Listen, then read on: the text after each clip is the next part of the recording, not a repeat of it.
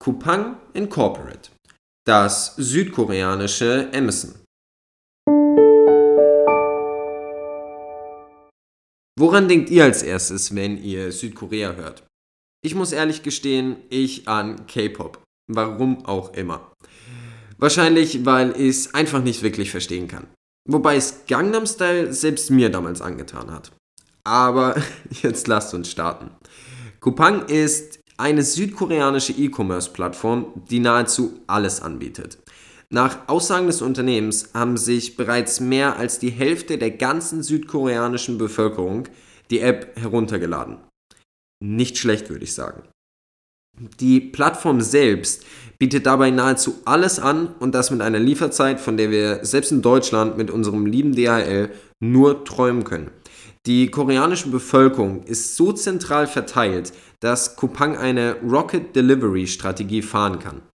Das bedeutet, dass sie kostenlose Lieferungen für den nächsten Tag anbieten können und das für jede beliebige Tageszeit.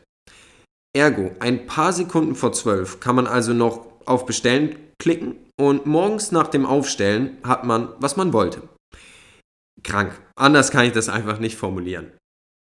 Darüber hinaus ist Coupang aber auch noch 365 Tage im Jahr am Ausliefern, was kein anderes südkoreanisches Unternehmen in dieser Form anbietet. Und nur um euch einen kleinen Einblick zu geben, wie das funktionieren kann, 70% der gesamten Bevölkerung leben in einem 7 Meilen Radius zu irgendwelchen Logistikzentren von Coupang. Krank.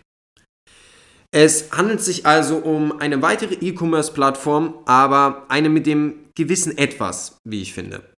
Der Grund, weshalb ich die Firma so interessant finde, liegt nicht nur an den Parallelen zu Amazon und Co. oder an ihrer herausragenden Infrastruktur, sondern vor allem auch im Management. Wie bei der letzten vorgestellten Firma Bumble ich hoffe, ihr erinnert euch, gibt es auch hier einen besonderen Kopf an der Spitze des Unternehmens. Diesmal trägt er den Namen Bom Suk Kim. Dieser Mann hat sein Harvard-Studium geschmissen, um Kupang aufzubauen. Und wir wissen ja, was bekanntlich aus verrückten Genies wird, die ihr Studium abbrechen. Sie werden Multimilliardäre. Genauso auch Bom Suk Kim, dem sein Vermögen auf knapp über 7,8 Milliarden Dollar geschätzt wird. Nicht schlecht, Herr Specht. Aber auch kein Wunder bei dem, was Coupang die letzten Jahre so hingelegt hat. Der Gesamtnettoumsatz lag 2020 bei 12 Milliarden US-Dollar, einem Plus von 90,8% gegenüber 2019.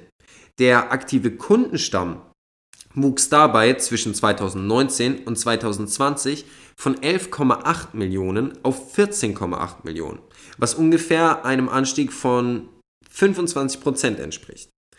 Der Bruttogewinn lag 2020 für Coupang bei 2 Milliarden. Das entspricht ebenfalls einem Plus von ca. 90% gegenüber den Gewinnen aus 2019.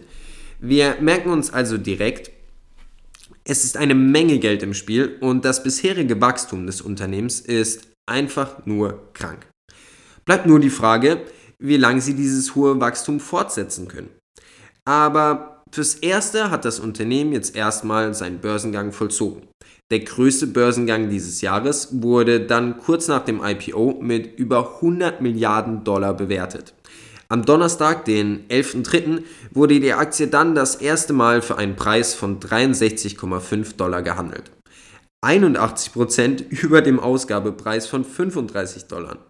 Am Freitagabend letzter Woche ging die Aktie dann aber auch nur noch für 48,2 Dollar aus dem Handel. In dieser Woche musste sie dann weitere Einbußen hinnehmen und steht zum Ende dieser Woche noch bei knapp 45 Dollar. Wir sind gespannt, wie sich die Aktie in den nächsten Wochen und Monaten verhalten wird, aber das war schon mal ein bemerkenswerter Start an die Börse. Jetzt aber noch ein paar persönliche Worte zum Unternehmen. Erstmal vorneweg, ganz transparent und offen, wir sind investiert. Wir machen diesen Podcast aber sicher nicht deswegen. Um eine Aktie zu pushen, bräuchte man, denke ich mal, eine minimal größere Reichweite. Wir sind einfach der Meinung, dass bei dem Investment so gut wie alles stimmt. Ein gutes Firmenkonzept mit aussichtsreichem Wachstum, check. Eine gute Bilanz, check. Eine nicht zu vergleichende Infrastruktur und Dominanz, check. Und zu guter Letzt, und das natürlich Wichtigste, Ein verrückter CEO, der die Uni geschmissen hat? Check. Ein für uns rundes und spannendes Investment, das man sich auf jeden Fall nochmal genauer anschauen könnte. Vielleicht nur bis auf die Tatsache, dass es sich um ein koreanisches Investment handelt. Das ist natürlich eine Nummer für sich. Das war's aber auch schon wieder für heute. Ich hoffe, es hat euch gefallen und wir hören uns bald wieder.